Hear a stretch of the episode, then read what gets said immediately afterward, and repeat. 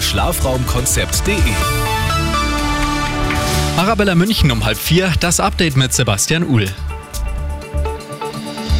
Die Warnstreiks am Münchner Flughafen haben heute Morgen für lange Schlangen bei den Sicherheitskontrollen gesorgt. Teilweise standen die Menschen bis vor das Gebäude.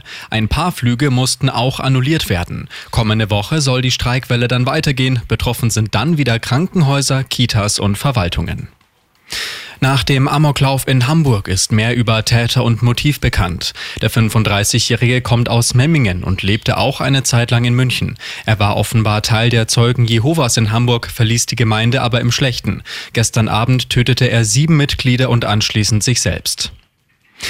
Zu einem kuriosen Einsatz wurde in der Nacht die Polizei Moosburg gerufen. Ein Mann war zu Fuß auf der B301 bei Au in der Hallertau unterwegs und hat auf vorbeifahrende Autos eingeschlagen. Als ihn die Beamten auf einem Parkplatz festnehmen wollten, wehrte er sich heftig. Der 38-Jährige kam in ein Krankenhaus.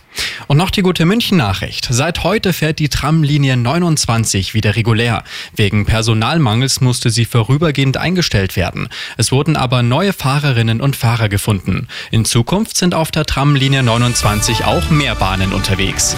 Immer gut informiert, mehr Nachrichten für München und die Region wieder um vier. Und jetzt der zuverlässige Verkehrsservice mit Andy Karg. Um eine Minute